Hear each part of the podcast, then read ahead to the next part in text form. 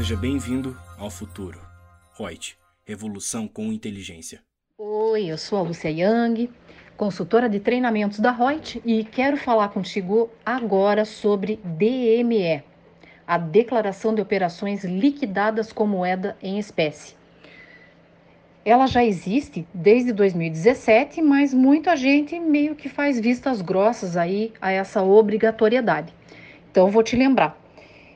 A DME, Declaração de Operações Liquidadas com Moeda em Espécie, ela foi criada e regulamentada com a Instrução Normativa da Receita Federal, número 1761, de 20 de novembro de 2017. E ela foi instituída com o objetivo de obrigação de prestar informações à Receita Federal relativas a operações liquidadas, total ou parcialmente em espécie, decorrentes de alienação ou cessão onerosa ou gratuita de bens e direitos, de prestação de serviços, de aluguel ou de outras operações que envolvam transferência de moeda em espécie, ou seja, sem transitar em banco.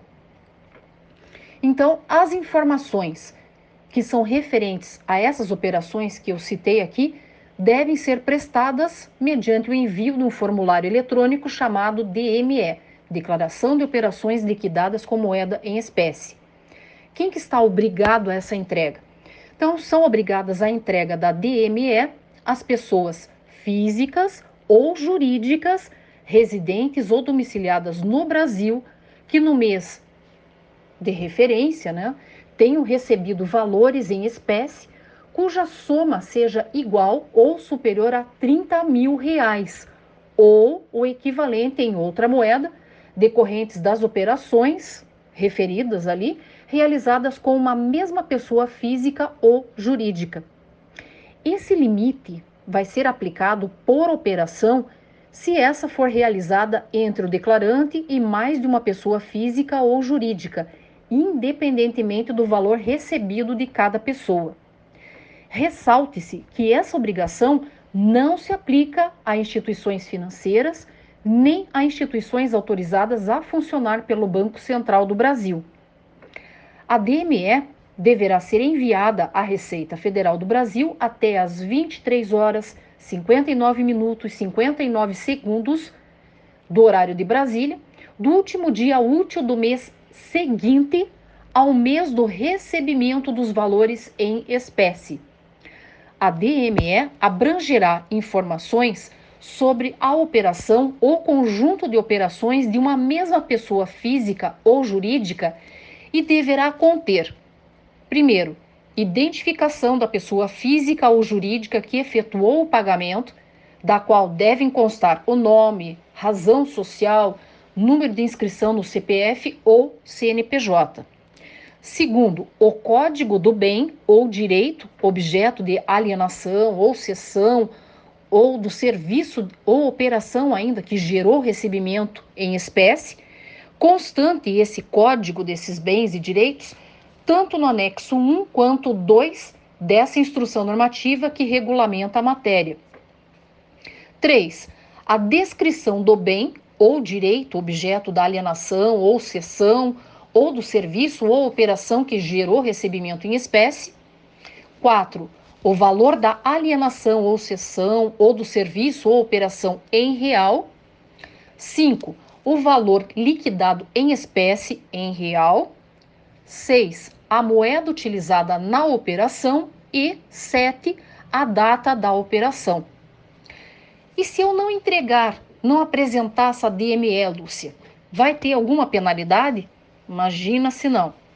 A não apresentação da DME ou a sua apresentação fora do prazo fixado, ou até mesmo com incorreções ou omissões, sujeita ao declarante a penalidades, as multas.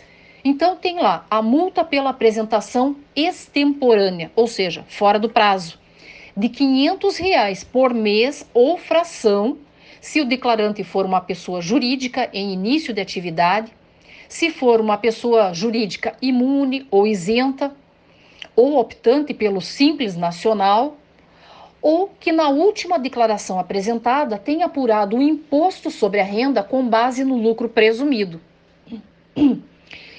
ou terá uma multa de R$ 1.500 por mês ou fração se o declarante for uma pessoa jurídica que não está incluída em nenhuma dessas situações que eu acabei de citar.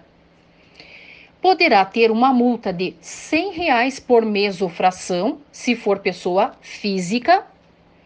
E aí tem a penalidade que é instituída pela não apresentação ou apresentação com informações inexatas ou incompletas ou com a omissão de informações, que seria no montante de 3% do valor da operação a que se refere a informação omitida, inexata ou incompleta, não inferior a 100 reais se o declarante for pessoa jurídica e de 1,5% do valor da operação a que se refere a informação omitida, inexata ou incompleta, se o declarante for uma pessoa física. E aí, essa instrução normativa, no seu final, ela traz lá os dois anexos. O anexo 1, que traz a tabela de código de bens. Então, vai ter lá, por exemplo, do prédio comercial, de um apartamento, de um terreno, terra nua, construção. Para cada bem tem um código. E o anexo 2, que traz a tabela de códigos de serviço. Então, por exemplo, tem lá código de serviço de transporte de cargas, é, serviço de transporte de passageiros, serviços imobiliários, entre outros. Aproveite e dê uma olhadinha nessa instrução normativa. Gostou do nosso podcast? Acesse youtube.com/royts_aí e assista a versão em vídeo. Deixe seu like, compartilhe com seus amigos e se inscreva no nosso canal. E não se esqueça de ativar as notificações para acompanhar nossos conteúdos semanais. Aproveite! Até mais!